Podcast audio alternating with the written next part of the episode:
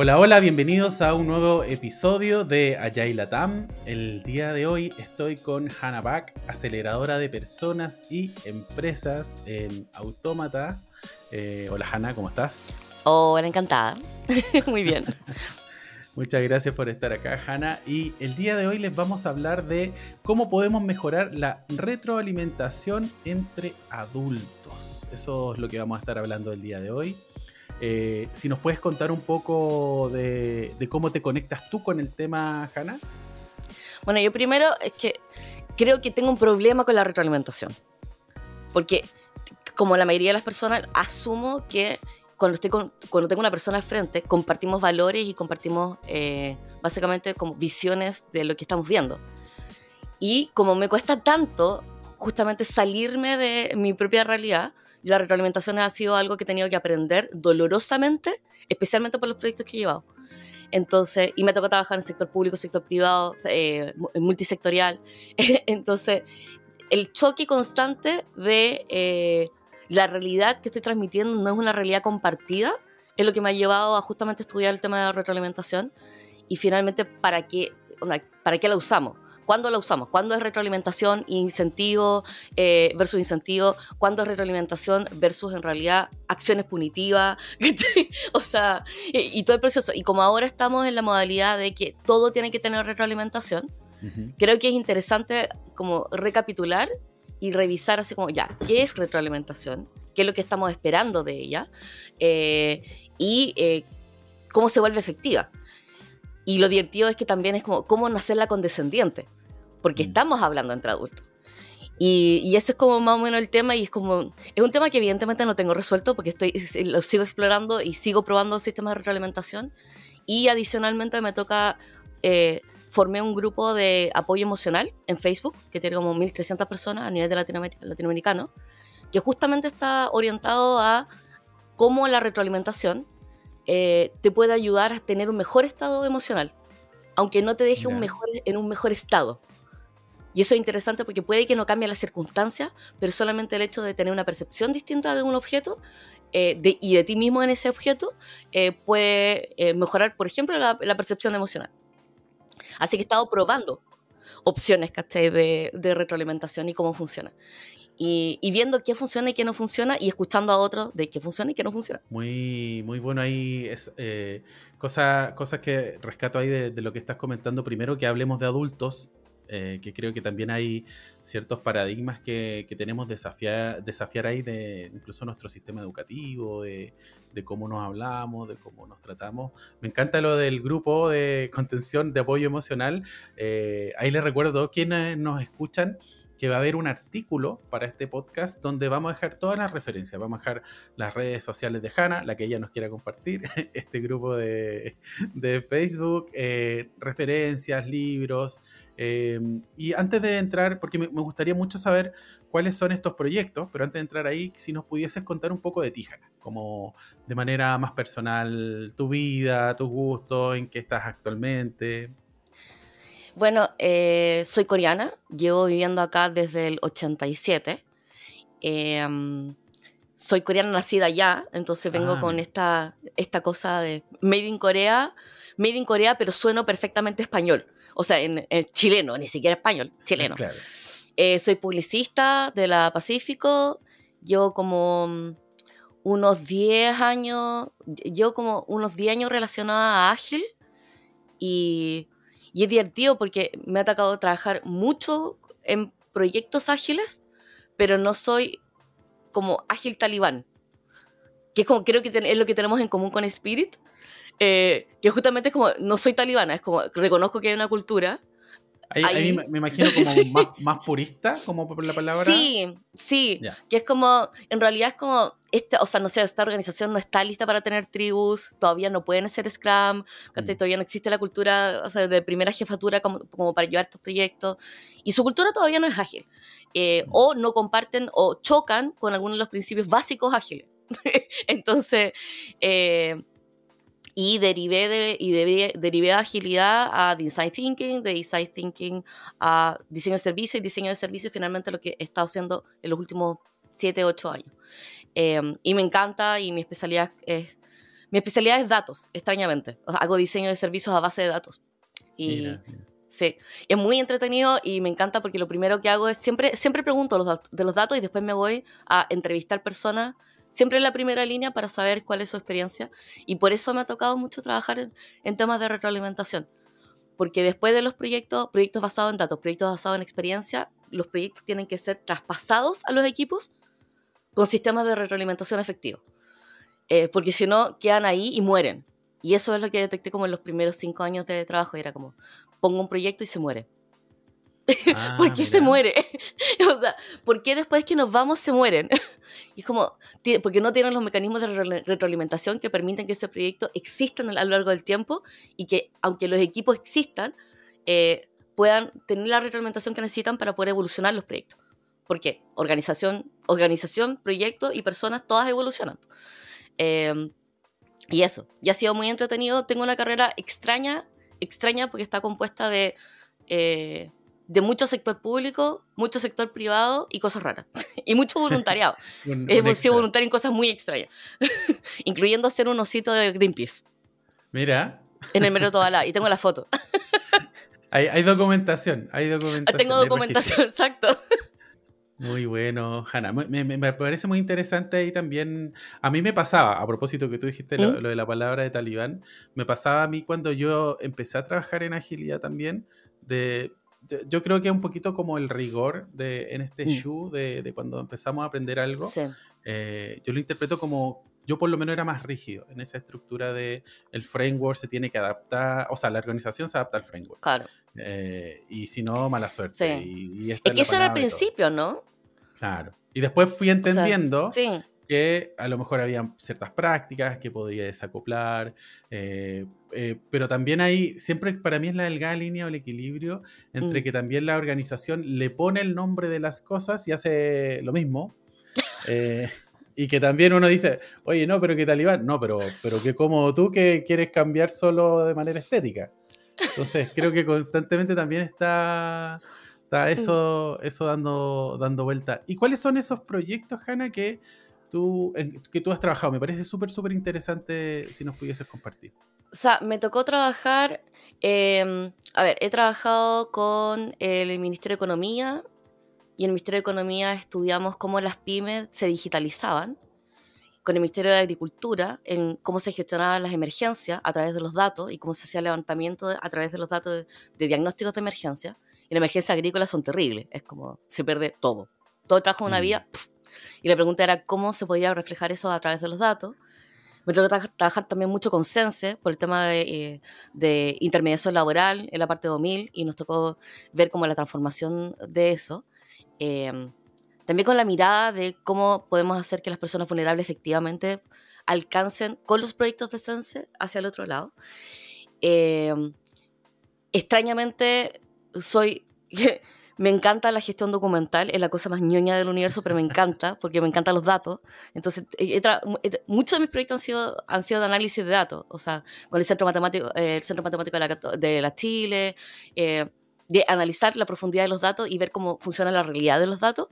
Y, eh, y también hemos sido especialistas en, en, Senco, en Sencosud, que ayudamos, ayudamos a mecanizar que es divertido y es como conectar la gerencia de experiencia de cliente con el resto de la gerencia. Mm. Y en gobierno específicamente fui parte de la ley de transformación digital y en la formación de la ley de transformación digital en tomar los componentes principales de la ley de transformación digital y habilitarlos tecnológicamente con, un, con el equipo de gobierno digital. Y ahí creamos toda una gobernanza que es la coordinación de eh, los coordinadores de transformación digital, que eso fue un cargo que nosotros creamos y impulsamos a lo largo del gobierno y se, sigue manteniendo. Mm. Y eh, en ese gobierno, gobierno 2, en Piñera 2, instalamos la primera consultora de transformación digital del Estado, que era una consultora que funcionaba dentro del gobierno digital y que daba servicio a otros ministerios. Y en ah, ese contexto fue muy directivo. Y en ese contexto intervenimos en proyectos intervenimos y, y, más que intervenir, como trabajamos en conjunto con carabineros para hacer comisaría virtual, eh, con la Subsecretaría de Prevención del Delito para trabajar en, el Banco Unificado de Datos, em, con el Ministerio de, Telecomunicaciones y Transporte para digitalizar, como no sé, 25 trámites, digitalizar eh, dirección de agua. Fueron como 75 proyectos en total en más o menos como un año y medio. Y ahí tuve la experiencia de trabajar como con, con 100 personas. 100 personas y creo que fueron como 17 ministerios con los que trabajamos tanto consultando. O sea, hay gente muy, muy bacana en el Estado. Eh, y me tocó conocerlos de primera persona, así como, no sé, como Eric Marinkovic de Servicio de Impuestos Internos, eh, a Sebastián que ya se fue de, del Ministerio de Medio Ambiente, y así, y fuimos conociendo distintos ministerios y, y también tratando de entender por qué algunas veces la tecnología no funciona, por qué los mm. proyectos, cómo los proyectos se sostienen al tiempo y también el, el, costo humano de los proyectos. O sea, de cómo implementar un proyecto y en realidad eh, hay un costo, hay, hay, un costo, hay definitivamente un costo humano de instalar un proyecto mm. tecnológico que requiere desde eh, capacitar y formar a las personas que van a mantener ese proyecto, de mantener ese proyecto, así como tecnológicamente, de, darle sostenibilidad y que, no siempre, y, que, y que más encima en realidad los equipos de tecnología están súper estresados por cómo se contrata tecnología en el Estado. Mm. Eh, donde no podéis contratar personal, así que tenéis que contratarlo con contratos de servicio, donde en realidad los convenios, o sea, los contratos que se hacen a través de convenio marco en realidad se quedan cortos mm. y los proyectos no funcionan así, o sea, no funcionan, no terminan, no terminan cuando terminan, básicamente. Entonces, me tocó analizar todo eso y eh, y también hacer gestión del cambio. Nosotros instalamos una cosa que se llama Academia, la, Academia, la Academia de Gobierno Digital, eh, donde estábamos enseñando estos temas porque en realidad la gente no los conocía. Entonces, también pasábamos en ciertos ministerios, era como maravilloso, todo digital. Eh, no sé, INAPI, por ejemplo, que ya trabajaban con trabajo remoto y todo, porque don Maximiliano hizo un gran trabajo. Y, otros y otros que no tenían internet porque los ratones se comían los cables. O sea, o sea, como, como que el rango estaba, estaba pasado. Y, y, y, y, también decirle, o sea, y también decirle, oye, ¿sabes que vamos a trabajar todo en gobierno digital? Todo va a ser digital y que gente literalmente mirara eso como una amenaza. En el caso de la NEF se lo tomaron re mal. Y ahí también había, había natural resistencia, creo, eh, porque no sé, había un solo proyecto que es el Doc Digital y el Doc Digital es la oficina de parte. Y para todos los que hemos trabajado en el Estado, la oficina de parte es la cosa más ridícula del universo. que como entra un documento, se firma, sale en una libretita y después entra a otro ministerio y entra a otra libretita. Eh, y, eso sin firma digital y eso sin trazabilidad, ¿cachai? Sin nada. Entonces ya tenemos la firma de digital del gobierno, eh, tomamos una oficina de partes que incluye la firma electrónica avanzada. Eh, y se instaura como protocolo de que en realidad entre ministerios los documentos tienen que entrar y salir así. Ahora, ¿qué pasa con toda esa gente que paseaba con los papeles? Mm. Que deben haber sido por lo bajo 3.000 personas, por lo bajo. Estoy haciendo... me, gusta mucho este, este, punto de vista que traes y, bueno, también esa... Eh, lo, que me gusta es que estás compartiendo cosas que yo me imaginaba, pero tú las viviste eh, de alguna manera. Eh, y también, cuando estaba hablando de la oficina de parte, me acordaba de los notarios, que a mí, por favor, no, no, no, mejor no hablar de eso. Eh, temazo. Eh, temazo. Y, y qué, qué, bueno tenerte acá y que nos estés contando también esa perspectiva, porque creo que es muy enriquecedora. Yo por lo menos tuve un, un tiempo trabajando en Banco Estado y recuerdo que cuando estaba ahí había muchos muchos temas que, si bien había cierta burocracia que no me gustaba, que yo encontraba, decía, ¿por qué tanto, tanto pasa, pasa manos, tanto visto bueno? ¿Por qué es tan necesario? Pero algo que eh, a mí me gustaba mucho era cuando decían, oye, ¿sabes qué? Esta solución tecnológica, que me acuerdo haber trabajado yo en pago de servicio en la app de Banco Estado, decían, esto, le va a, esto va a impactar a, no sé, 5 millones de chilenos y para mí eso era como, wow. Y aparte que eran 5 millones chilenos que no tenían cuenta corriente en cualquier lado. Muchos de ellos eran extranjeros o eran personas que derechamente nos decían, hay personas acá que nunca van a tener otra cuenta, que su única cuenta va a ser esta.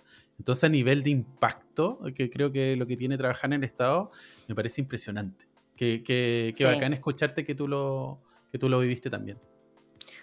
amo yo amo el Estado. No, no, no volvería a trabajar o sea, no volvería a trabajar en el Estado, pero amo el Estado.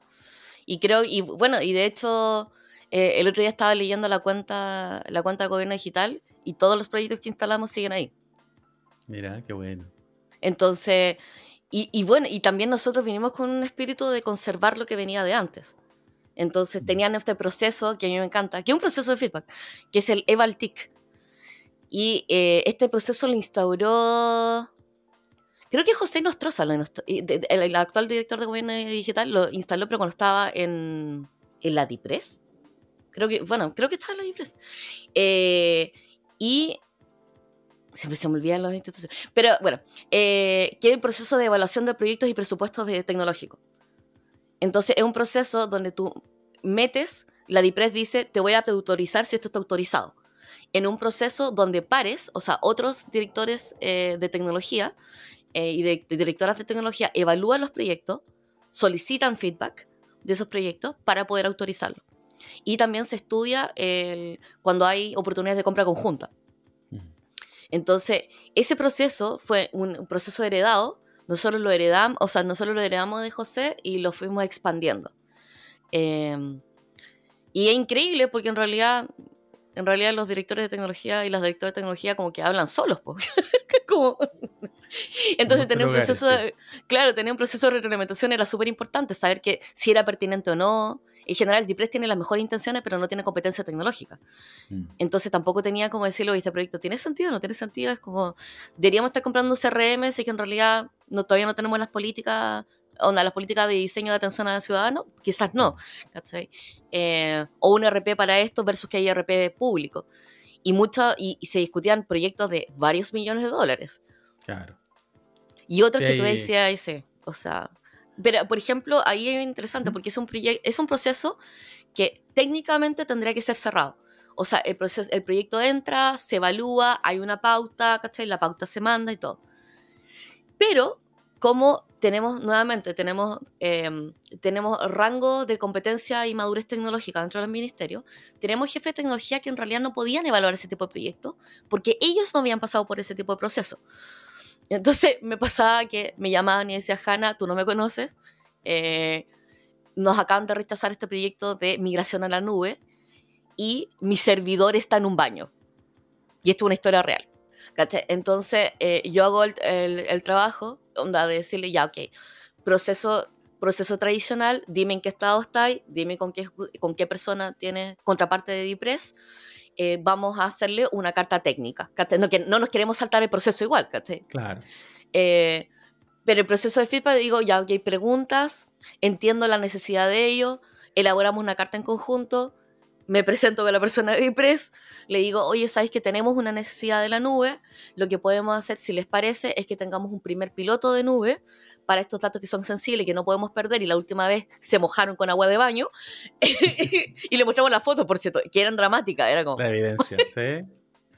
y, eh, y sería posible que nos autorizaran. Y nos autorizaron. Así que todo proceso con retroalimentación en general funciona.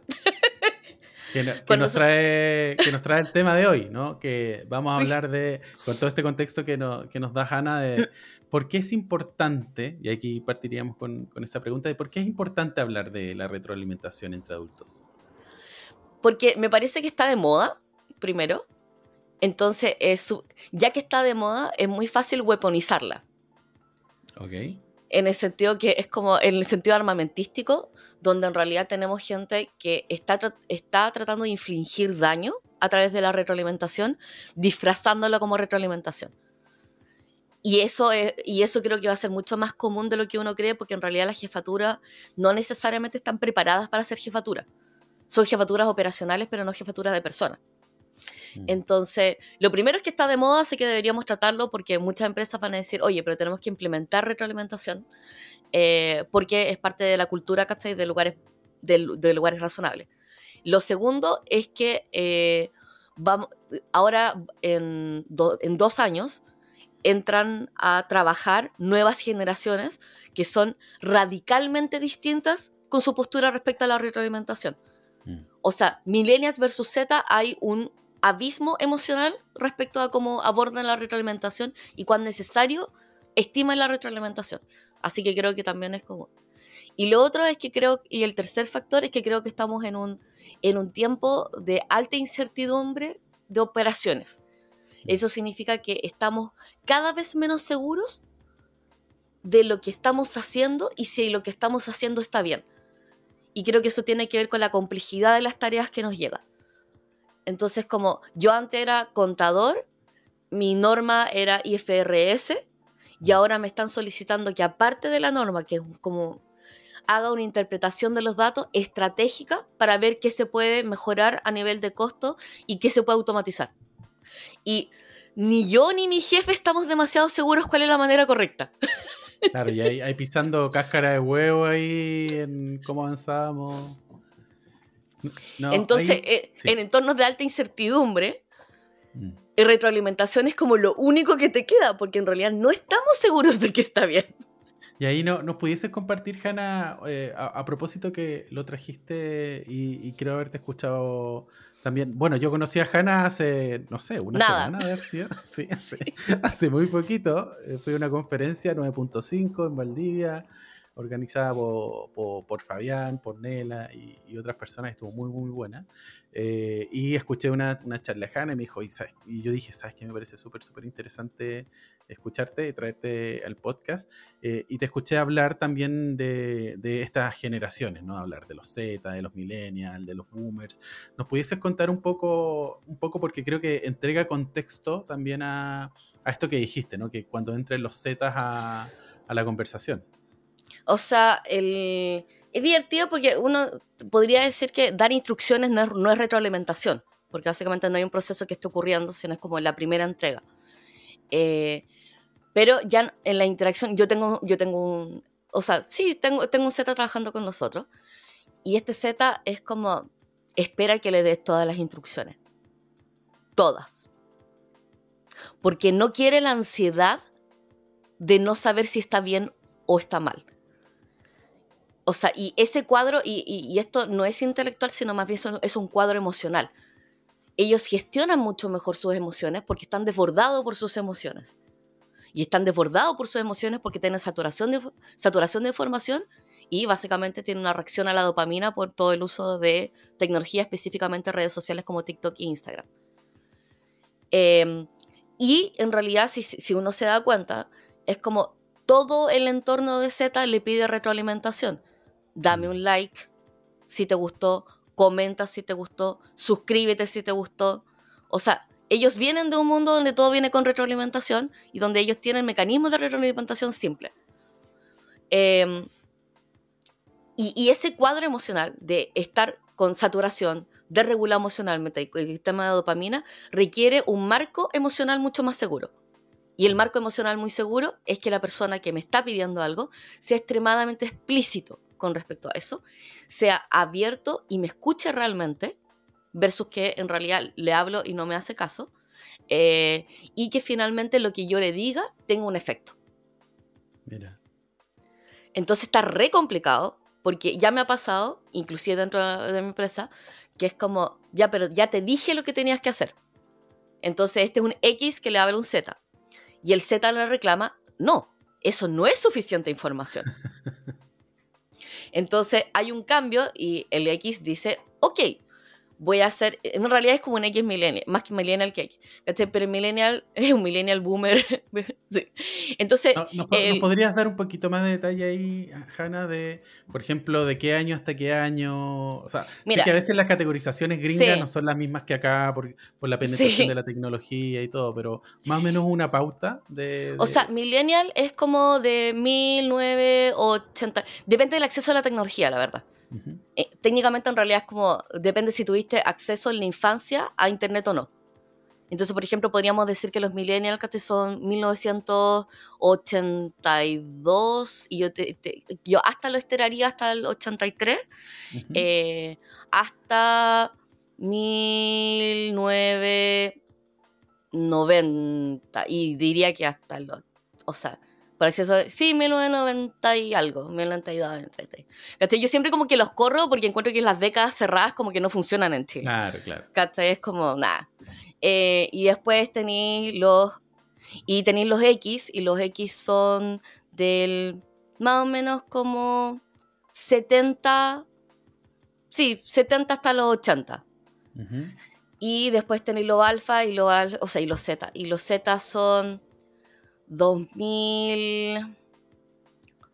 Claro, 2000 hasta el 2010, después tenéis los alfa del 2010 en adelante. Estamos hablando de fechas de nacimiento, ¿no? fechas de, nacimiento. de sí. yo nací en esa época. Claro, si naces en esa época. Y, eh, y es divertido porque es como, tú dices ya, por ejemplo, los millennials, los millennials tenemos valores familiares distintos que los X.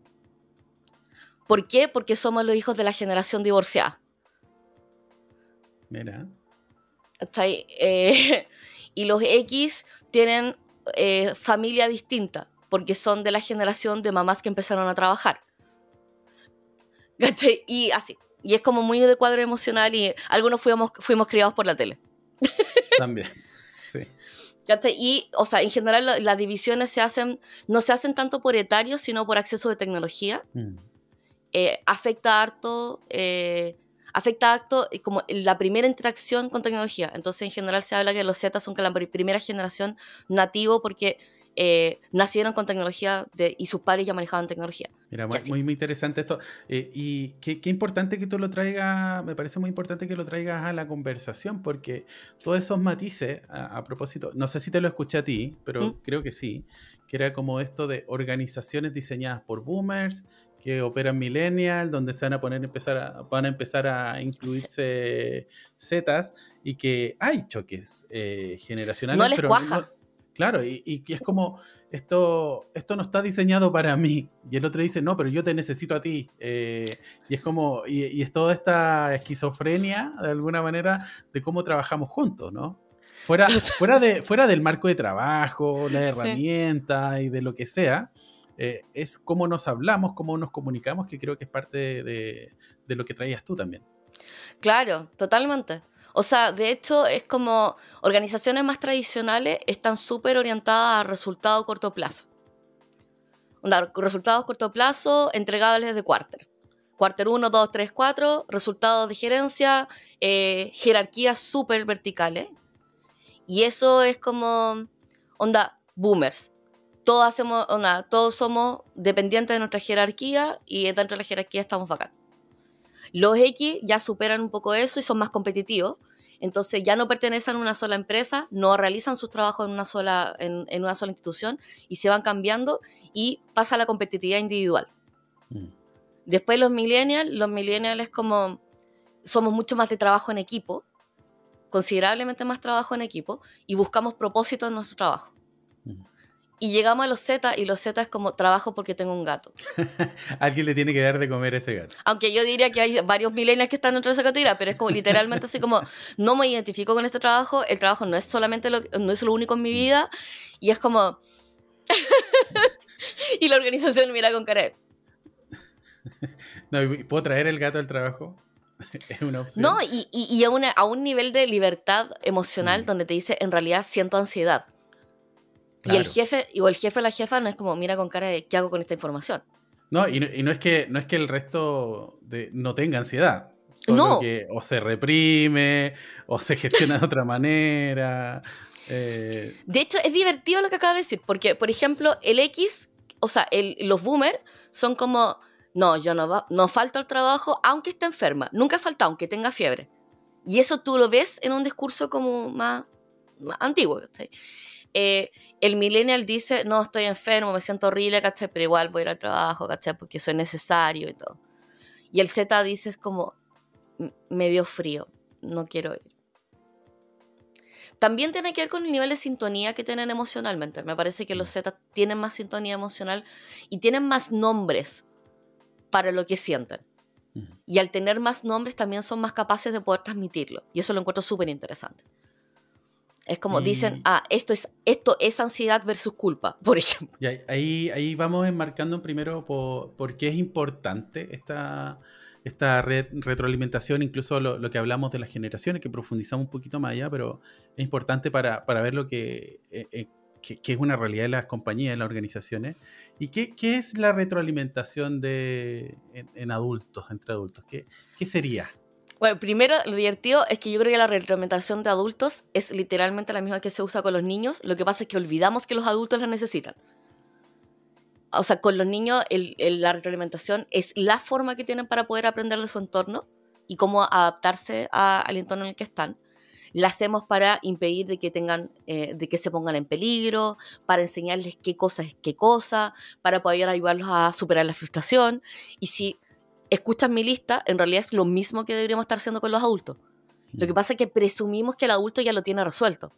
Y lo más divertido es que presumimos eso en el momento que cumplen 18. Entonces tiene 18 años y ya, ya esta persona ya es adulta. Ya subieron, de, subieron de nivel, ya no hay cosas. Claro.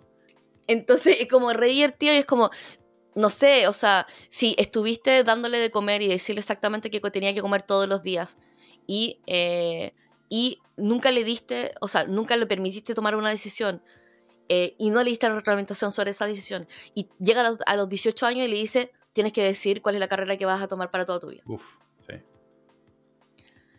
Entonces hay un, hay, un problema de conceptualización, ¿cachai? De, de por qué dejamos de darle retroalimentación a los adultos y por qué los adultos necesitan retroalimentación.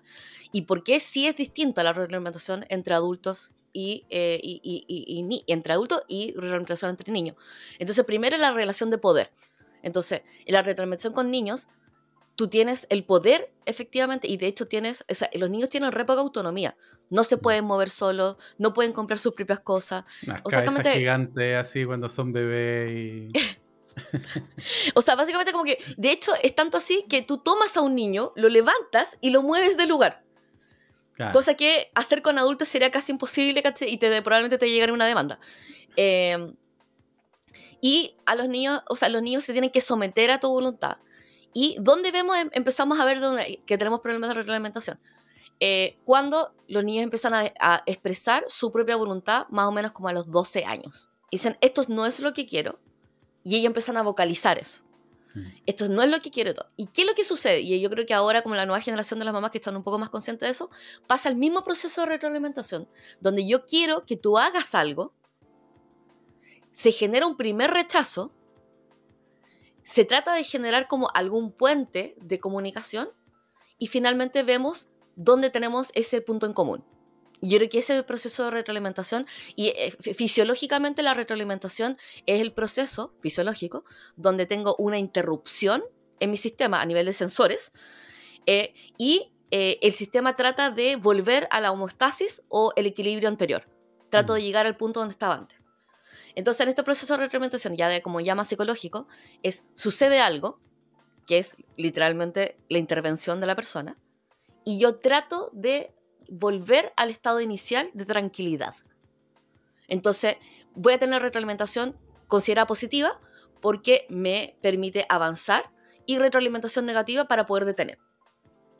Ese es como más o menos como, como el, cuadro, el cuadro psicológico y fisiológico. Entonces, cuando tú dices retroalimentación entre adultos, lo primero que tienes que reconocer es que probablemente la primera reacción de retroalimentación que vas a tener va a ser la misma que infantil, que es rechazo. Porque es una interrupción. Estaba jugando, me estás dando algo y es... Entonces como, oh, podríamos jugar a esto. Y la persona empieza a dar reglas. ¿Y qué es lo que hace el primero el niño? El niño como que... O dice inmediatamente, no. Claro porque me estás interrumpiendo. Entonces, el sistema entre adultos funciona más o menos así. Primero, hay, un psicólogo muy entretenido que decía, cuando dos personas están hablando, hay seis personas en la habitación. Y así. Está el niño herido, que básicamente como el cuadro emocional que tuviste cuando en tu infancia, donde está expresado rechazo, cariño, aceptación, ¿cachai? Paz, tranquilidad, todo eso. Eh, después, el adulto actual, y el adulto actual es restrictivo. ¿Cachai? Es como, no, no hagas eso, eso no lo hace un adulto. Entonces el adulto le habla al niño y le dice, onda, tranquilízate, si no es para tanto. y eso lo tenemos como en versión interna. Y después el tercero, que es la estructura externa y en general la estructura de los padres. Entonces cada vez que dos personas conversan, esas tres entidades por cada lado están presentes. Y es como, eh, onda, uno, uno mismo se hace retroalimentación y dice, ya, pero está exagerando, no era para tanto. Y emocionalmente te sientes horrible. ¿Por qué? Porque no estás siendo escuchado, porque te sientes invalidado, porque no te dieron nuevas herramientas y porque finalmente quedaste igual. Entonces la retroalimentación para adultos siempre parte con la, con, con la percepción de que en realidad son dos estructuras conversando entre sí. Mm. Y son más complejas que la, de una, que la de un niño porque hay más estructuras construidas, más creencias. Entonces, por ejemplo, esta persona dice, oye, ¿sabéis que lo hiciste súper bien? Reglamentación positiva, me encanta lo que estás haciendo. Y la otra persona que tiene síndrome de impostor dice, esta persona me lo está diciendo porque me quiere mucho.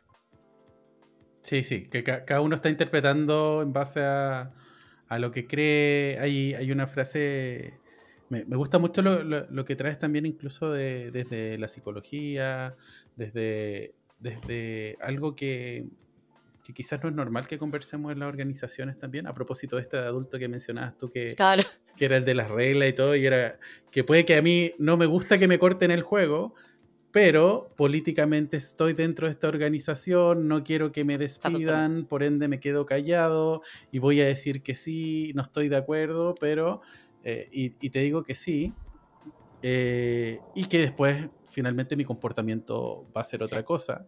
Y, que, y, quiero conectarlo con algo que, que, entendí al inicio que nos compartías, que, es una, una, idea que tengo yo de que eh, muchas veces, a propósito de weaponizar, no sé si, si, si, puede ser el concepto, de, de que a veces no somos tan claros con nuestra comunicación. Por ejemplo, mm. si yo estoy dando una orden o una instrucción, eso no es feedback.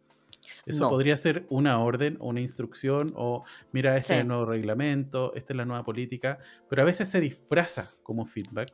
También opiniones de, oye, no me gusta cómo haces esto.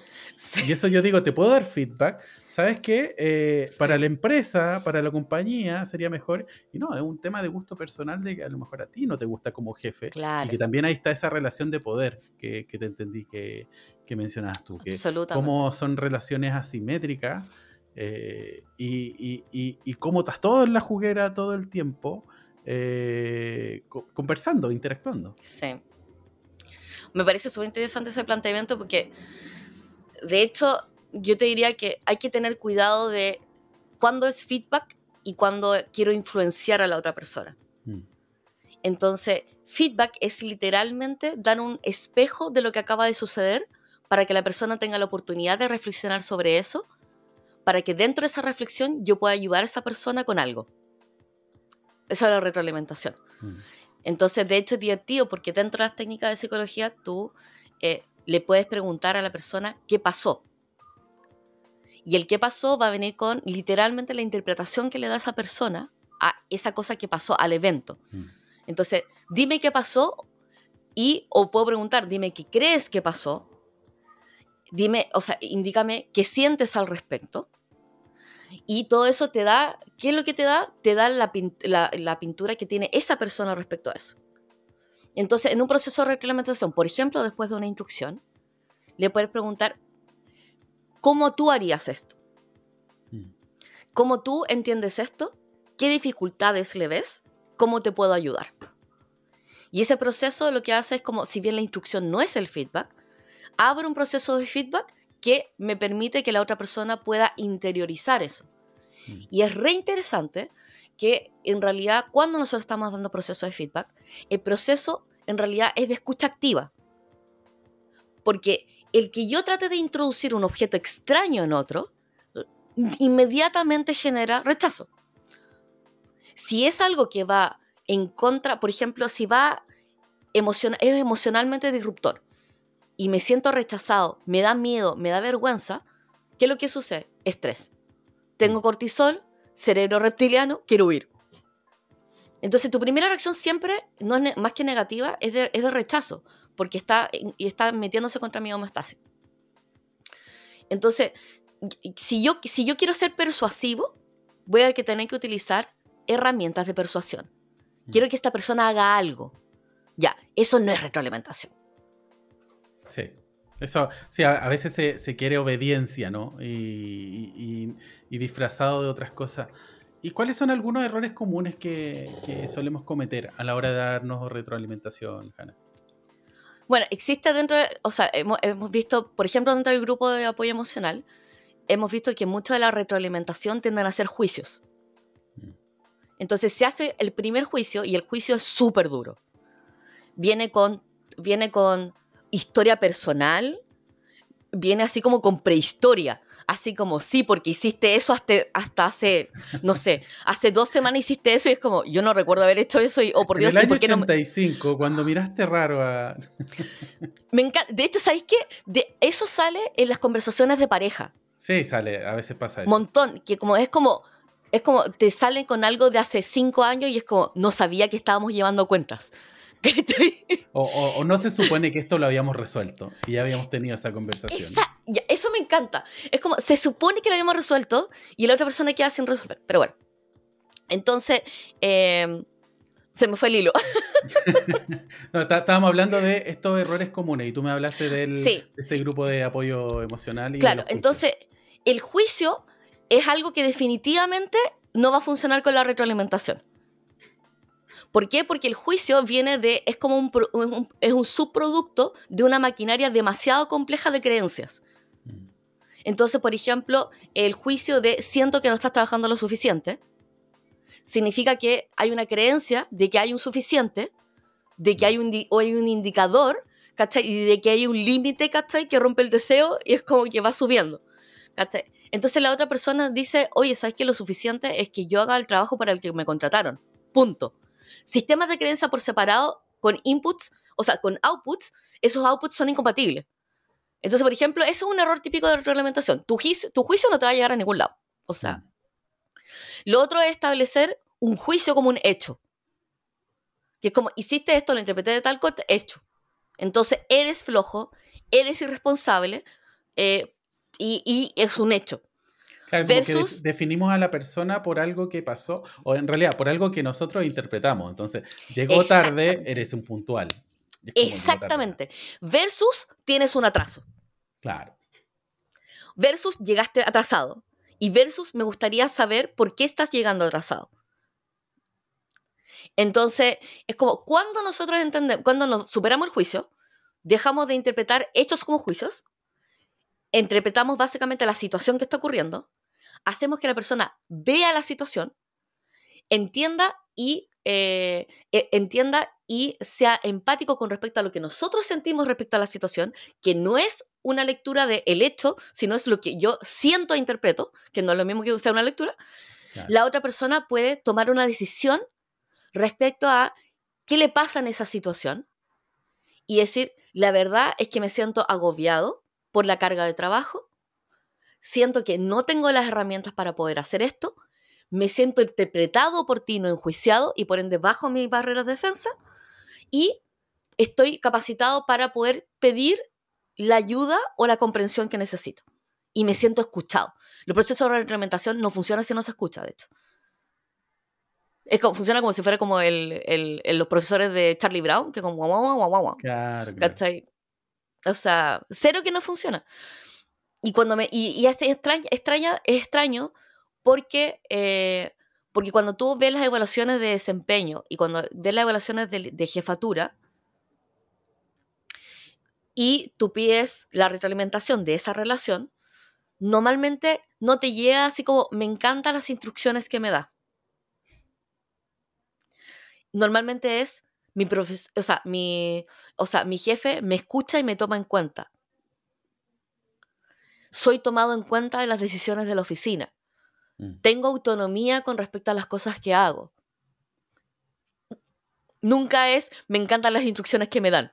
Claro. Siento, siento que es un proceso continuo de comunicación, la verdad. Exactamente. Y tengo claridad con respecto a mi objetivo. Mm. Y tengo claridad con respecto a mi objetivo muchas veces es lo comprendí y lo adopté. No es me lo dieron, lo comprendí y lo adopté. Entonces, eh, y, regresando a lo primero de por qué tenemos, eh, de por qué es tan importante, es que si todo el mundo vamos a estar dando retroalimentación, tenemos que realmente tener cuidado con el estilo de retroalimentación que tenemos, mm. porque va a depender de la persona que tenemos al frente. Y hay personas que pueden venir de, de entornos súper vulnerables emocionalmente y que la verdad es que van a, tener, van a reaccionar a la retroalimentación de una forma que nosotros interpretamos como negativa o ofensiva o eh, básicamente como cerrada mm. y vamos a excluir esa persona de consistentemente de los equipos y vamos a evaluarla mal, aunque tenga buenos resultados, porque se resiste a una instrucción que nosotros estamos dando. Entonces, yo interpreto los procesos de retroalimentación, especialmente, por ejemplo, no sé, los de evaluación de desempeño, donde vienen estas conversaciones, si no se empiezan a reconfigurar y a repensar, lo que vamos a tener con estas generaciones es que vamos a tener procesos súper dolorosos de retroalimentación. Donde no siento, o sea, me están retroalimentando y, en, por ejemplo, los Z podrían decir, ¿por qué no me lo dijiste en ese momento? ¿Y por qué me lo estás mm. diciendo a fin de año y me están despidiendo? O los millennials te van a decir, ¿por qué me estás diciendo esto? Pero cuando yo te doy retroalimentación, tú no la escuchas y no me tomas en cuenta. O los X podrían estar diciendo, ¿por qué no solamente me están evaluando contra los resultados? Y me están evaluando por todas estas otras cosas que son juicios. Y cada una de las generaciones se va a comportar distinta. Y, por ejemplo, igual los boomers, que, bueno, ya los boomers ya están como pero que, que, que personas. Ya se están, ¿cachai? Pero igual están, ¿cachai? Entonces, por ejemplo, los boomers los podemos decir, por ejemplo, en la jefatura, en los directorios, mm. donde en realidad son un poco reticentes, por ejemplo, con los cambios culturales. Entonces, ¿cómo le damos retroalimentación a los miembros del directorio para poder explicarles, por ejemplo, temas de equidad de género? Mm. Temas de inclusión y accesibilidad. ¿Cachai? Eh, y, o sea, y es re complejo porque ¿qué es lo primero que sucede? Primero se sientan atacados. Estamos atacando su sistema de creencias. Em, y es lo mismo que, no sé si te, te, acordás cuando las organizaciones estaban como, te estaban llenos de PMI y cascada, y uno llegaba allá, eh, y dentro de la agilidad hay un primer, hay un primer acercamiento que es súper disruptivo, y, y, que genera dolor, literalmente, no, ni siquiera disrupción, dolor en la organización que está escuchando, porque uno primero parte criticando lo que estaba antiguamente y donde la persona construyó toda su carrera. Sí. Y, de hecho, construí mi carrera, fui exitoso así, me, han promovido en esta compañía, compañía y ahora me dices que esto no sirve. De hecho, yo, yo, yo trato, de, eh, lo he aprendiendo con el tiempo, antes no, no lo hacía, de, de, entender de, primero que somos todos necesarios en la organización, o sea, los que están ahí son quienes más saben de su trabajo y yo no, yo no le voy a ir a enseñar cómo hacer su trabajo a una persona que lleva 20 años haciendo su trabajo. Eh, también en esto acelerado que, creo que pasa hoy en día es que me están cambiando todo el tiempo la manera en que hago las cosas, que me provoca cierta ansiedad también de, oye, me dices que ahora estamos en transformación A y no sé, a los seis meses me hice transformación B y llegó un nuevo jefe y ahora tiene transformación C, que yo entiendo cuando la gente derechamente se siente saturada con eso también. Sí. Como, déjame tranquilo, déjame hacer mi trabajo un rato. Exacto. Déjame tranquilo. Sí. Eh, y con lo que tú también dices de, de no, esto es como, lo, lo, interpreto como matar al padre, como que eh, todo lo que estaba antes no sirve, ¿no? Y es como, obvio que sirve. Hay cosas de proyecto que están muy buenas tenerla en la agilidad. No se trata de el versus o la dualidad. Sí. Y ese choque es un choque que la gente percibe como insurrección, básicamente. Claro, si no estás conmigo, estás en contra mío. Exactamente. ¿Por qué? Porque también nuestro propio proceso de feedback está fallido. Mm. Entonces, es como aprender a dar retroalimentación, de retroalimentación a ti mismo. Dejar el juicio y entender el objeto que tienes al frente. Dejar los tiempos y entender, dejar de verlo como el anillo temporal y realmente ver el evento en particular se me quedaron las llaves. No soy estúpido. Claro. Se me quedaron las llaves. La pregunta es, ¿qué me pasó? Ah, lo que me pasó es que en realidad estoy súper distraído, estoy nervioso, bla, bla, bla. Y en ese proceso de feedback, que es el proceso de feedback que muchas veces doy en, el grupo, el grupo de apoyo emocional, es como, ya, en ese proceso de feedback, eh, ¿qué preguntas me sirven para poder salirme del modo de niño herido? Que es mm. básicamente desregulado emocionalmente, ¿qué me permite tranquilizarme. Entonces, por ejemplo, las personas que tienen ataque de pánico, muchas veces se le pide, em, dime qué, tienes puesto de ropa. Eh, cuenta los objetos que tienes alrededor. Cuenta un, dos, tres, cuatro, cinco. Para poder volver a regularte. Y de mm. hecho, de, por ahí va la pregunta de, em, dime qué pasó. Y en el dime qué pasó, la persona se aísla emocionalmente y te dice qué pasó. Mm. y te permite, y bueno, y en general nunca se hace retroalimentación en caliente, o sea, tienes que dejar que la persona recupere homostasis para que haya una distancia donde se pueda recibir la retroalimentación y sobre todo escuchar a esa persona. Si está llorando a, cantos, como que en realidad mm. lo primero que tienes que hacer es contener y después resolver cualquier otra cosa. Ahora, tampoco en seis meses más. No, no, de hecho, por eso la evaluación, yo le a los jefes yo le digo, la gente se comporta como perros. Los perros son una máquina de input-output. Te ves excitado, o sea, te ves excitado y digo, uy, estoy estimulado, ¿cachai? Esto debe ser bueno. Que de hecho es la retroalimentación, por ejemplo, que le dan los, los, dueños de animales, o sea, los dueños de perros que los pasean y el perro se pone nervioso y la persona se pone nerviosa, mm. ya. Ese proceso de retroalimentación lo que único que hace es que el perro se ponga más nervioso. Claro. De hecho, yo una vez que, que, que, el, em, que el olfato del perro es tan fino que huele cuando yo estoy nervioso. Exacto. Lo, siente. Entonces él dice como, ah, listo, vamos a pelear, no sé, vamos a protegernos. Eh, Tal cual. Y, como lo olfateó, ya se pone... se pone en el modo. Ahí les recuerdo que estoy el día de hoy con Hannah Back, eh, aceleradora de personas y empresas en Autómata. Estamos hablando de retroalimentación en adultos. Puede que nos estén escuchando en Spotify, que nos estén viendo en YouTube. Vamos a dejar las referencias de todo lo que nos está contando Hanna, este grupo de apoyo emocional, algún autor que mencionemos, también las redes sociales por si quieren seguir a Hanna con todo lo que está, con todo lo que está haciendo, con todos los proyectos que está liderando. Eh, y algo que te quería preguntar, Hanna, era em, si es que, porque creo que hemos hablado del core, de la retroalimentación, de aspectos muy importantes. Eh, ¿Tienes algún framework, herramienta, método favorito que, apliques? Mira, he estado viendo como distintos autores y en realidad el que es divertido, pero no me, o sea, no me encanta la retroalimentación, francamente. O sea, hay estudios que indican que la retroalimentación no es el método más efectivo para poder lograr los efectos que tú quieres. ¿Por qué? Porque la retroalimentación no, normalmente entra como una disrupción. Entonces hicieron, un, hicieron un experimento donde tenían dos grupos de estudiantes, Y los grupos a un grupo de estudiantes le dieron, eh, le dieron retroalimentación sobre sus tareas y en realidad al grupo que retroalimentaron hizo menos. Entonces, eh, ¿Qué, es lo que uno tendría que experimentar en esto? Así como, primero, la retroalimentación sí es full escuchar. Así que todo lo que sea escucha activa en realidad es la herramienta más eficiente. Lo segundo es que no siempre la retroalimentación es el efecto, es, es, el, marco, es el marco razonable para poder hacer que otra persona haga lo que tú quieras. Y ahí recomiendo un, un autor que se llama eh, Roberto Cialdini, que tiene un libro muy divertido que se llama El poder de la influencia eh, y persuasión, y ese es mi libro favorito, lejos, lejos. O sea, y te diría que eso es mucho más útil que la mayoría de los libros de retroalimentación, porque la retroalimentación, el problema con el tema de la retroalimentación es que asume que todas las retroalimentaciones van a ser positivas mm. y asume que todos estamos listos emocionalmente para recibir la respuesta a la retroalimentación. Y yo creo que no. es importante, ¿eh? Es como, no, quizás no está listo. O, a lo mejor asume que tenemos también muchas habilidades de cara a hacerlo. Eso es. Mira, yo sé, mm. sé, leer el contexto, esta persona, incluso con lo que mencionaste. Soy justo.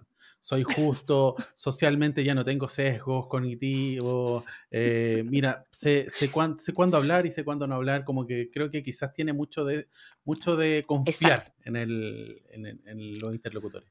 Sí, de hecho, eso es exactamente. Y de hecho, por eso creo que realmente es como, hay dos libros que me gustan y son los que siempre leo y vuelvo, eh, que son el libro de influencia de Robert Cialdini y el cómo, influenciar cómo ganar e influenciar amigos de Del Carnegie, que creo que es un clásico, que finalmente es como, si tú quieres que la gente haga algo, tienes que persuadirlos.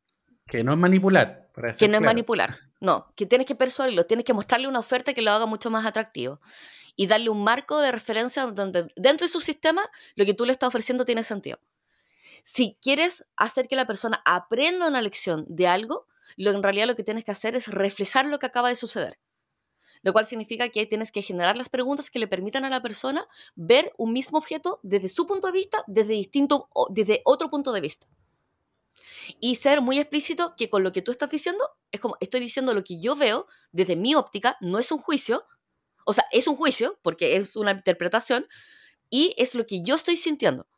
Y es divertido porque, por ejemplo, yo he visto con, con adolescentes que con los adolescentes funciona súper bien el decir que cuando ellos hacen algo, decirle esto es injusto para mí. Y lo entienden perfectamente, porque ellos sienten y perciben la injusticia, por ejemplo, cuando ellos le hacen algo y no lo pueden controlar. Entonces, como, oye, me acabas de hacer un berrinche, cerraste la puerta súper feo, me sentí súper mal y creo que es injusto porque yo no te he tratado así. Entonces, si te das cuenta, literalmente le he dicho qué pasó. Cerraste la puerta, me hiciste sentir esto, considero que es esto. Mm. No con juicio con respecto a la otra persona, sino solamente lo aíslo conmigo. Ese ahí, eh, cuando yo estaba estudiando coaching, me acuerdo que se, nombraba, lo que yo recuerdo, se le ¿Mm? mencionaba como lenguaje seguro, que es ah, hablar todo el tiempo de mí. Y, decía que era seguro porque de alguna manera establecía una seguridad para ambos. Entonces yo decía, mira, yo me siento de esta manera, creo que es así, y de alguna manera no, no te doy esa carga a ti. Y, no te etiqueto, no te, no, te estoy diciendo que tú te comportas, de que eres. No, o sea, que eso, esto me está pasando a mí. Y de hecho, tú no tienes mucho que decir si yo te estoy diciendo que yo me siento así. Claro. No puedes decir, ah, no, tú no te sientes así. No te de hecho, eso es súper complejo, porque, por ejemplo, en la jefatura, esa, es, es, el ese sentir lo hace súper vulnerable. Y hay entornos donde la vulnerabilidad no es algo que queremos poner en la mesa. Exactamente. Y por eso creo que es como, y es divertido que este podcast de retroalimentación para adultos probablemente termina con una conclusión de quizás retroalimentación no es lo que debería ser.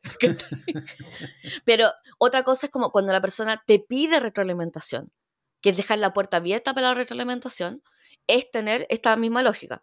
Te digo lo que, o sea, te doy una, te doy una perspectiva.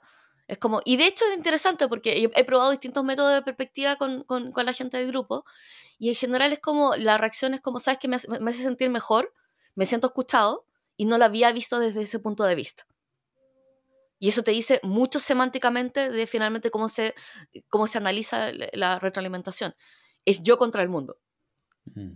Y si estoy a la defensiva, no, no funciona. Como, esa es como la lógica.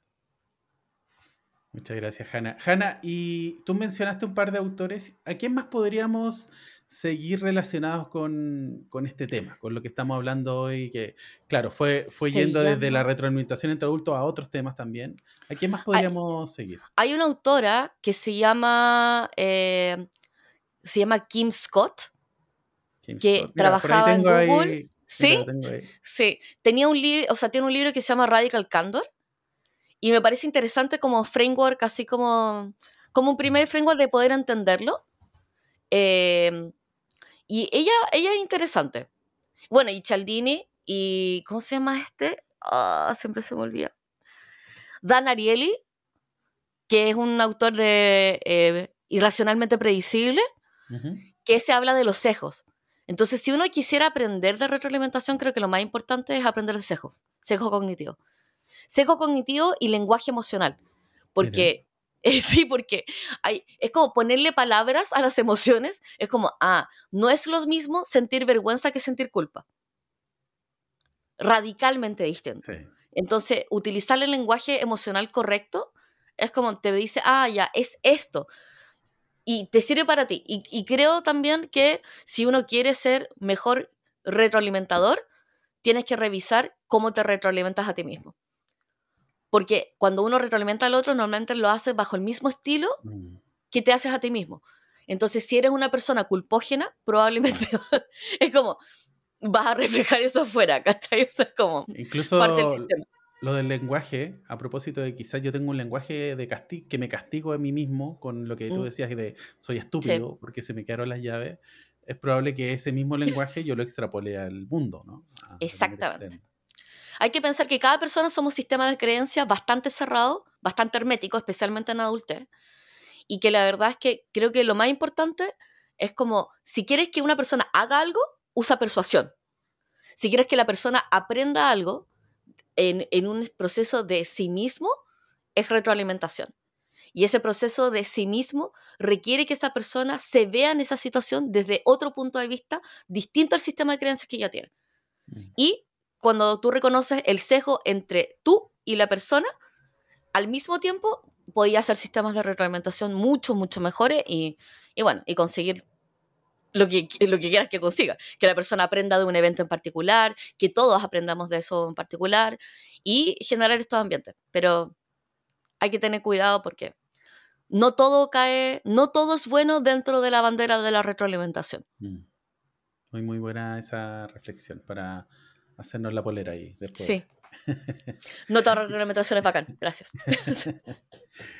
Hanna, ¿y qué estás aprendiendo últimamente? ¿Algún podcast, libro, YouTube, algún canal? Ahora no solo de este tema, sino de. Sí.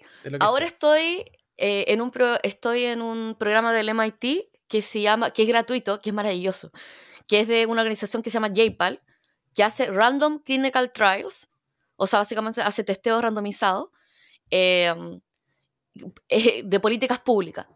Y es interesante porque, bueno, dentro de agilidad, como que uno se pregunta ya, pero ¿cuán eficiente es realmente agilidad, para poder llevar? Entonces, normalmente decimos agilidad, o sea, decimos, mostramos lo entregable. Decimos, ah, pero mira este entregable. Entonces, la, técnica de teoría del cambio, que es la que utilizan en JPAL, finalmente lo que te dice es que eh, todo evento tiene un contexto, todo contexto tiene un universo de personas, todo universo de personas eh, pueden recibir algo, que es un input, que disrumpe eso, mm. eh, pero si no tienes un grupo control y un grupo variable, realmente no puedes ver el delta de diferencia entre una intervención y otra. Entonces, eh, está súper entretenido, entonces te dice teoría del cambio, input, output, los resultados que realmente esperas versus los resultados, eh, versus los resultados intermedios y finalmente cómo se diseñan las métricas para poder medir eso. Entonces ahora estoy haciendo eso y aplicándolos a OKR. Digo ya, sí, pues, es como tener un portafolio de proyectos, ¿cómo lo medimos? ¿Cómo sabemos si funcionó? ¿Podemos tener un grupo control?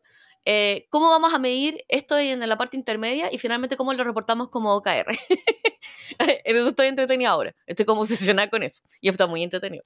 Me parece muy, muy interesante a propósito de, incluso de que, cómo medimos el impacto de lo, de lo que hacemos, de, de, incluso que puede ser con la agilidad o cualquier iniciativa.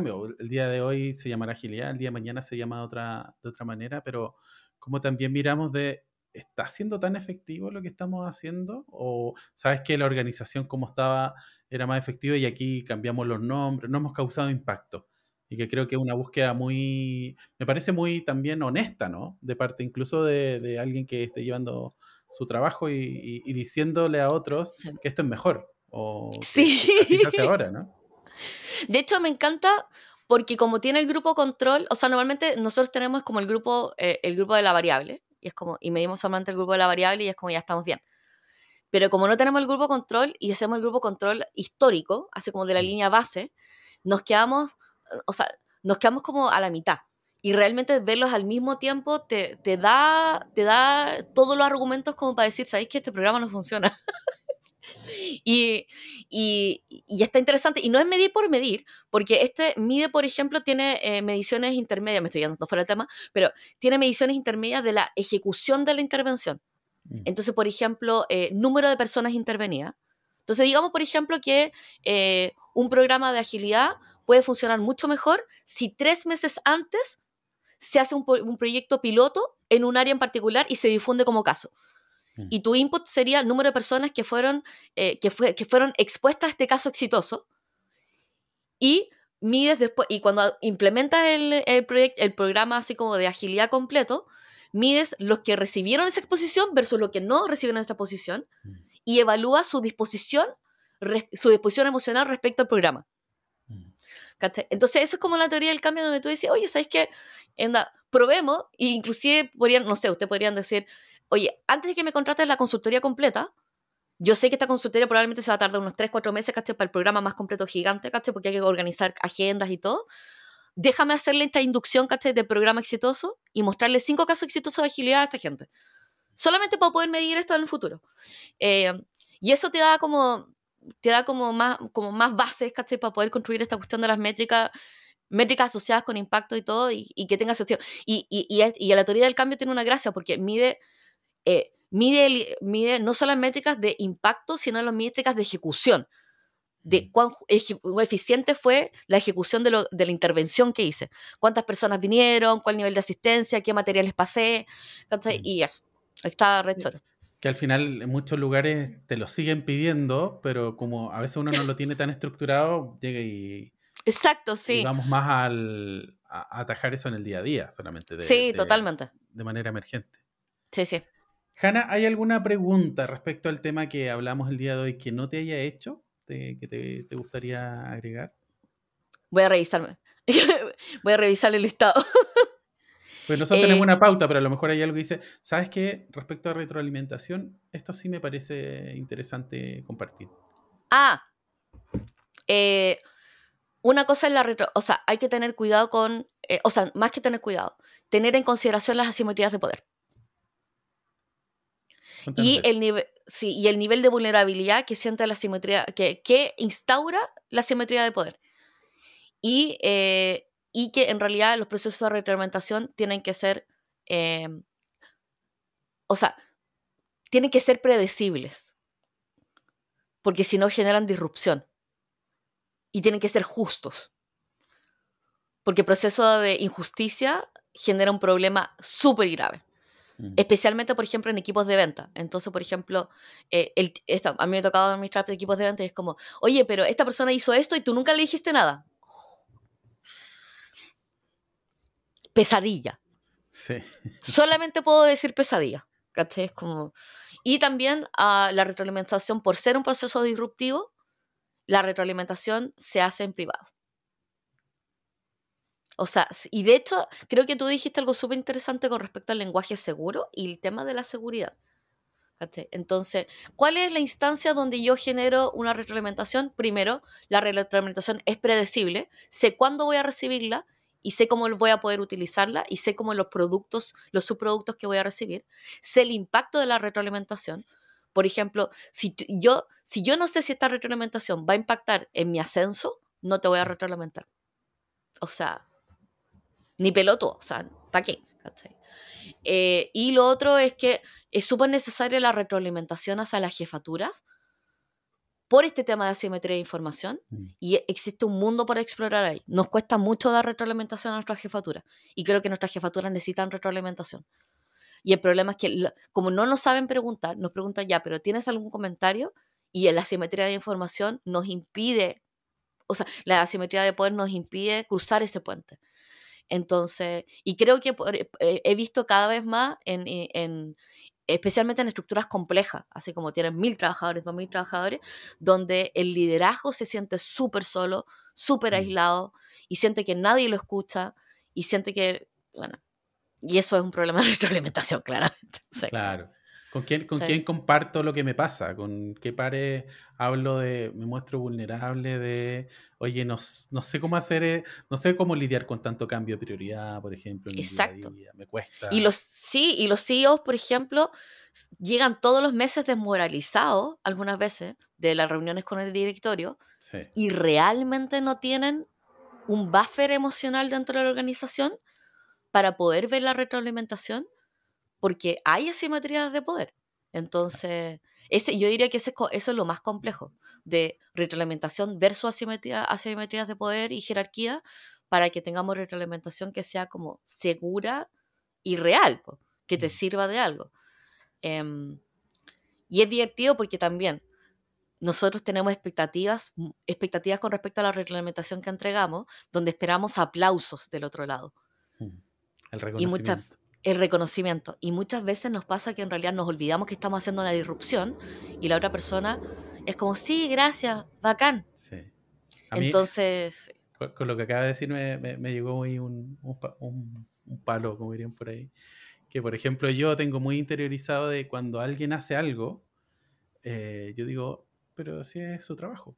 Y ojo, así lo entiendo también para mí, como es, de, es que es lo mínimo que tengo que hacer. Y también Exacto, me, sí. me- me han dicho como, oye, reconócelo, festéjalo, festéjate, eh, porque Claro. lograste algo, pero increíble como esas estructuras de como, nuevamente, como me trato a mí, también trato al otro. es full espejo. O sea, uno escucha la retroalimentación y de hecho creo que es interesante hacerse el ej- ejercicio de grabar una retroalimentación.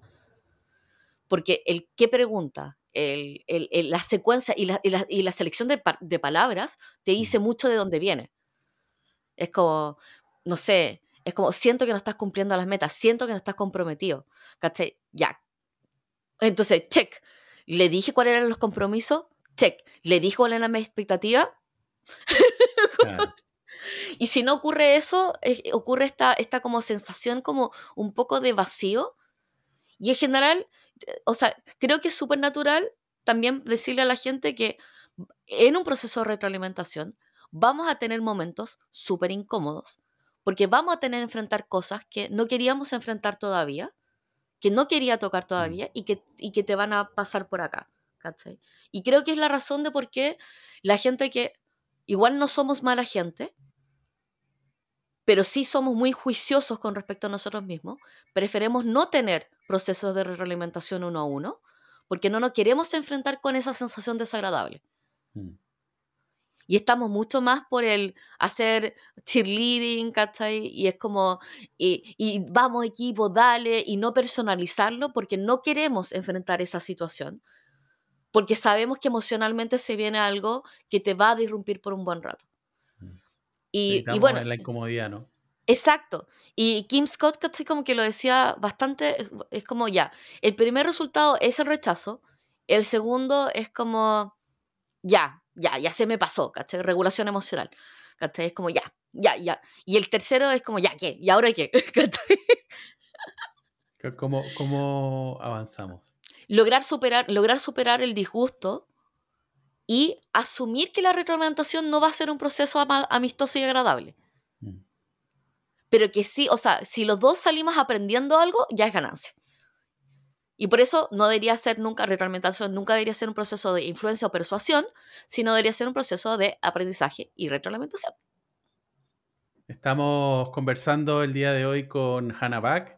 Eh, aceleradora de personas y empresas en Autómata, estamos hablando de retroalimentación, de todo lo que está alrededor, incluso las opiniones, incluso de...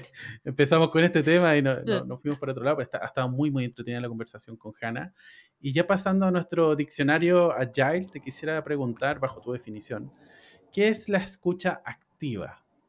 ¡Oh! Pregunta compleja. No, espérate. Primero, yo soy pésima escuchadora activa. Pésima, pésima, pésima, pésima. Es como. Porque es como apagar el, apagar el micrófono interno mientras la otra persona está hablando. O sea, primero, creo que escucha activa es un proceso. Es un proceso donde uno eh, reconoce que tiene cejos y por ende va a escuchar activamente consejos, con su propio cejo. Y, eh, y de la escucha activa no es me quedo callado y escucho todo lo que me dices, sino trato de comprender de dónde lo dices. Mm. Para mí eso no como... solo con el silencio, si te entiendo. No, y de hecho me ha pasado que eh, personas que son muy buenas, como dando opinión, se sienten poco escuchados cuando la otra persona no tiene dudas o preguntas. Ah, mira, interesante. Literal. Así como, es como, no, no, es que no, oye, ¿y cómo te fue? No sé, no me dijo nada. Claro y la otra persona verdad soy tan elocuente? ¿Te quedó tan claro lo que te dije? Y la otra persona literal, así como, me ha pasado así como, onda, no, onda, es que no sé, no me dijo nada. me dijo, ya, está bien. y esa persona no se siente escuchada para nada. Es como, como no, se quedó callado y me estuvo escuchando. Entonces, solo se, quedó en silencio y me miraba. Exacto. Entonces, escucha activa, primero, es como independiente, o sea, yo te diría que es como hay ciertos mecanismos de escucha activa. Lo primero es, eh, para mí, y estos son mis mecanismos, es, mm. eh, uno, digo si voy a tomar notas, si estoy en el celular. Es como, espera, o sea, de hecho, esta es como la secuencia, que, que es la misma secuencia que se usa con los niños. Es como, espérate, déjame, déjame terminar lo que estoy haciendo para poder escucharte con atención. Mm. Primera cosa. Así que, si tienes a tu jefe haciendo así, ya, eso no es escucha activa. Así que es como, me detengo y, le dices, dame cinco minutos para poder estar listo y escucharte bien. Lo segundo es acciones físicas. Yo doy vuelta a mi celular. Es como, déjame ponerlo en silencio y déjame escucharte bien. Eso es un gesto de estoy contigo, te estoy escuchando. Estoy contigo. El otro es, voy a tomar nota, espérate, ¿de qué vamos a hablar? Y le pides a la otra persona inmediatamente como el, el, el sandbox. El framing, ¿De qué- el framing Es, del... Exacto. Le pide el framing. ¿De qué, vas a- ¿De qué vamos a hablar y a qué te gustaría llegar? Y si no, es como, ¿de qué te gustaría hablar? Depende de la cara con la que venga la persona. Y dice, ya, perfecto, déjame tomar nota. Y en mi caso es, literalmente yo en las reuniones abro un blog de notas y es como, te estoy escuchando. Eh, y lo otro es preguntarle, y también me parece que es bastante interesante y he visto práctica, a mí se me olvida, que es, eh, espérate, ¿podemos grabar esto para no tener que tomar nota y poder ver- revisarlo después? ¿O me dejarías grabar? Mm. Y eh, preguntarle si quiere que te pregunten, al, si te puedo interrumpir y preguntar o te Mm. pregunto al final. Y todo eso se hace al principio. ¿Cachai? Todo el set, el set de déjame tomar cinco minutos para poder escucharte, dar vuelta al celular, ponerlo en silencio, pedir que no te pasen llamadas, ¿cachai? Eh, eh, decir, onda, puedo tomar nota, voy, te, te molesta que te voy a, que voy a, voy a grabar eh, y el y como el frame, ¿cachai? Y si quiere preguntas al medio o, o sea, si te puedo interrumpir mientras estás hablando o al final. Muy bueno. Muchas, ahí como lo gracias por ese, ese paso a paso tan detallado que nos entregó ahí Hanna. Hanna, ¿dónde te podemos encontrar para seguir profundizando de este tema o de otro? ¿Cuáles son tus Yo creo que eh, normalmente si, si me quieren ver hilando lana, me pueden seguir en Twitter. Pero si quieren hablar conmigo profesionalmente, me pueden escribir por LinkedIn. Mi recomendación sería por ahí, porque normalmente es como hablo de lana, recetas de cocina. Es Twitter. Es mi Twitter. Claro, en mi Twitter hago lo que quiero. Claro. Pero si quieren ser amigos, ¿cachai? Me pueden contactar por Twitter. Pero en LinkedIn, o sea, normalmente en LinkedIn estoy posteando reflexiones, ¿cachai? Con respecto a esto. Y es divertido porque nunca hablo de retroalimentación, porque lo encuentro peligroso. Es como, es una mina, es como una mina antipersonal. Encuentro que es como, es seguro, es bacán, es una buena herramienta para matar gente, ¿cachai? Pero encuentro que es peligroso. Entonces, como que nunca, nunca hablo, casi nunca hablo de retroalimentación. Así que fue muy interesante y muchas gracias por la invitación. Entonces, muchas, muchas más gracias a ti de, de que te hayas atrevido a, a- Sí. a hablar de. la mina de- antipersonal. Claro. Lo, lo vamos a publicar de a poquito, no sé, con uno. Con uno. Un danger ahí. Oye, es Pero que me, es me un parece muy punto. importante la conversación. Me parece muy importante. es un súper punto. O sea, yo creo que definitivamente espero que la gente comente y haga preguntas, ¿cachai? Y después las voy a ir a revisar. eh, de todas las veces que han recibido retroalimentación y le ha, es- le ha dolido el corazón Mm. y le ha afectado en la relación posterior con esa persona, hasta que llegaron a un punto donde aprendieron de esa lección y sacaron conclusiones, que pueden haber pasado meses de eso. Entonces, para que no pase eso, bueno, espero que vean el episodio. De hecho, a mí, para compartirles desde ya, a mí creo que lo que más me ha pasado en estos procesos es la sensación de injusticia. Un Oh, daban eso, y era como, y, y me pasó lo que dices tú. Y, el, y, y también creo que también tiene que ver con, con verse, de, dejar, de empezar a verse uno y dejar de mirar al resto, como del Mm. el mundo. Oye, ya, pero ¿y este? ¿Y este? ¿Y este? ¿Y por qué yo no? Y es como, que también hay, hay otro proceso que uno tiene que, que seguir. Sí, totalmente. Es que, onda, los juicios son súper complejos y uno tiene esta voz, así como de, no hiciste lo suficiente. Entonces la otra persona no está haciendo lo suficiente. ¿Cachai? Es como, no está tan comprometido. Es como, mira, pero yo estoy siendo comprometido. Y esa comparación en realidad es Mm. súper compleja porque realmente no entendemos al otro.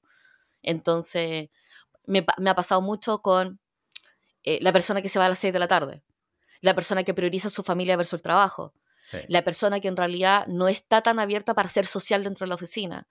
Eh, y, y- o la persona que en realidad es como no entiende las instrucciones al principio, ¿cachai? especialmente cuando son más junior. O la persona que siente que no está siendo evaluada justamente con respecto a un trabajo. El proceso de ascenso dentro de una empresa. Y, y todos esos ritos de pasaje necesitan procesos de retroalimentación mucho más estudiados. Pero sobre todo es como, dejen de dar instrucciones en formato de retroalimentación, porque no funciona. Nos quedamos, sea- nos quedamos con esa frase. Sí. Muchas, muchas gracias, Hanna. Espero que Muchas estés muy bien. Y nos vemos en otro episodio de Allá y Latam. Chao, chao.